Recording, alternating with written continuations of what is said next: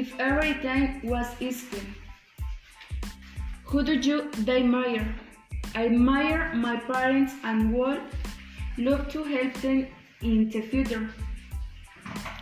Imagine you are a teacher at your school. What three things would you like to be done?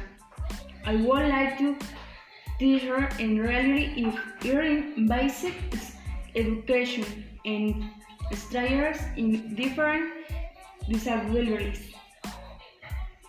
If you call become friends, what would you like it to be that will make you famous? I would like to learn to sing and in this way is reach fame. If you had that money to work, to never to work, that what you do in your free? I will plan a way to destroy food or money to people whatever low reserves.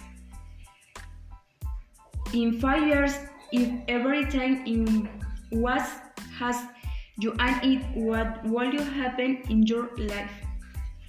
In five years, I hope to to be preparing in yourself more that can specialize more. You can do everything in one day, but take a small step and start altering your dream.